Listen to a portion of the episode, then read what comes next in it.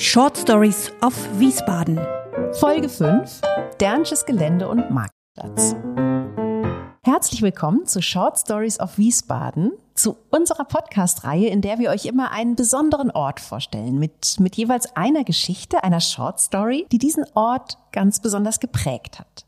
Mein Name ist Inka Schmeling. Und ich bin Katrin Sander. Auch von mir hallo und herzlich willkommen. Inka und ich, wir haben mit Plazy einen neuen digitalen Reiseführer entwickelt, auch zu Wiesbaden und probiert den gerne selbst aus auf plazy.travel. Ihr könnt dort ganz schnell, ganz einfach ein paar Fragen beantworten und bekommt dann euer ganz persönliches Reiseprogramm für Wiesbaden ausgespielt. Dauert keine Minute und ist völlig kostenfrei.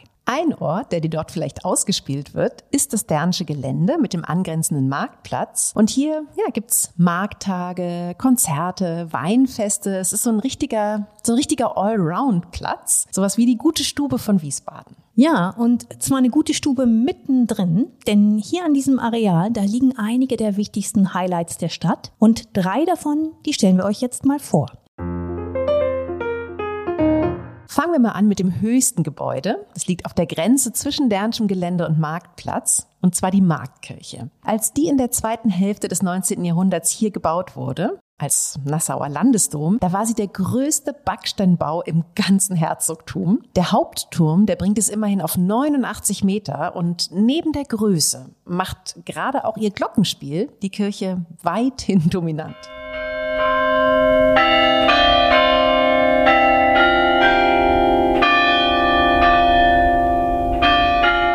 Das war ein ganz besonderes Lied. Das hat der Kantor regelmäßig in der Corona-Zeit gespielt und ja, wollte damit seiner evangelischen Gemeinde und, und eigentlich ganz Wiesbaden sagen, You'll never walk alone.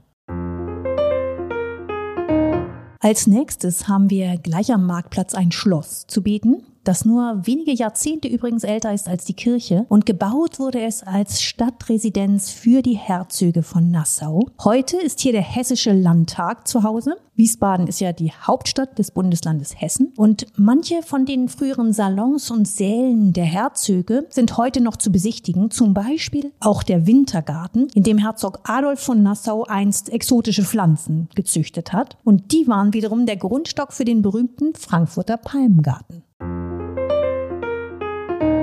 Wir arbeiten uns zeitlich jetzt immer weiter nach hinten. Eine dritte Sehenswürdigkeit hier an diesem Areal ist nämlich das älteste Gebäude der Stadt überhaupt, das alte Rathaus. Seit über 400 Jahren steht es hier, ein ja, ein steinerner Zeuge von Wiesbadens Entwicklung. Ja, man muss sich das wirklich mal klar machen. Als das Rathaus 1610 eröffnet wurde, da hatte der Dreißigjährige Krieg noch gar nicht angefangen. Und Wiesbaden hatte gerade mal so um die 1000 Einwohner. Also von der ganzen Pracht der späteren Welt Kurstadt noch keine Spur. Weit davon entfernt sogar. Selbst gut 200 Jahre später, 1831, als ein gewisser Karl Reinhard Dern, das nach ihm benannte Gelände, hier neben dem Marktplatz erbte, da, ja, da konnte man den, den Glamour, der, der da noch kommen würde, noch nicht so richtig erahnen. Wie dieses Areal zum Spiegel der Stadt wurde, das erzählen wir euch jetzt.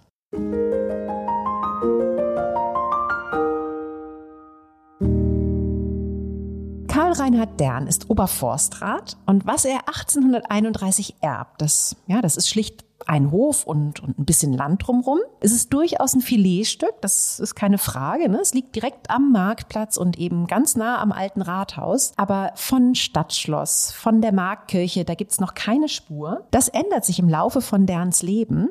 Schloss und Kirche werden gebaut, die heißen Quellen, die finden immer mehr Anklang, immer mehr Menschen kommen nach Wiesbaden. Und kurz nach Derns Tod kauft deshalb die Stadt das Gelände seinen Erben ab. Und ja, man kann vielleicht so ein bisschen frech sagen, eigentlich ringt sie seitdem mit der Frage, was soll sie mit diesem großen Gelände mitten im Zentrum jetzt anfangen? Ja, Ideen, was man mit dieser Fläche jetzt anfangen sollte, da gab es wirklich viele. Zum Beispiel das neue Staatstheater. Als das geplant wurde, hat man überlegt, es direkt hier hinzubauen. Hat den Gedanken dann aber verworfen. Und nach dem Zweiten Weltkrieg wird das Sternsche Gelände sogar lange als Parkplatz genutzt. Hier steht sogar eine Tankstelle. Das ist die Zeit der, der autofreundlichen Innenstädte. Tja, und dann in den späten 80ern und, und frühen 90ern, da gibt es tatsächlich mal richtig Ärger. Die Stadt, die plant nämlich einen Neubau. Der soll sieben Stockwerke hoch sein und ja, soll eine Parkgarage haben, Musik- und Kunsthochschule unterbringen und, und noch diverse andere Dinge. Aber da fangen tatsächlich die Bürger an, sich zu wehren. Es kommt zu einem richtigen Bürgerentscheid und das Bauprojekt, das muss schließlich gekippt werden. Ja, wahrscheinlich hat man sich nach all der Zeit einfach doch viel zu sehr an diese Freifläche hier mitten im Zentrum gewöhnt und, und hat die mittlerweile zu schätzen gewusst, oder? Scheinbar, weil es ist ja auch tatsächlich ein echter Luxus, ne? So viel Platz mittendrin das haben echt nur, nur wenige Altstädte. Und das ist natürlich tatsächlich echt super für, für Konzerte oder auch für bestimmte andere Events, zum Beispiel für die Rheingauer Weinwoche im August, aber auch für, für ganz alltägliche Momente. Hier findet zum Beispiel Mittwoch und Samstag vormittags immer der Wochenmarkt statt. Übrigens mit einem sehr, sehr netten Schlemmermarkt, auf dem man ganz nett gleich vor Ort die vielen leckeren Sachen genießen kann, die es dort gibt. Und man kann fast sagen, dass sich dieses Sternsche Gelände und auch die Mauergasse gleich nebenan so zu so einem Hotspot der Wiesbadener Genussszene entwickelt haben. Also hier haben sehr viele nette Weinbars eröffnet, gute Restaurants. Ja, da hätte Oberforstrat Dern damals wahrscheinlich noch, der wäre wahrscheinlich noch nicht auf diesen Gedanken gekommen, dass hier sowas entstehen würde. Aber es hätte ihm vielleicht gefallen. Wer weiß, wer weiß.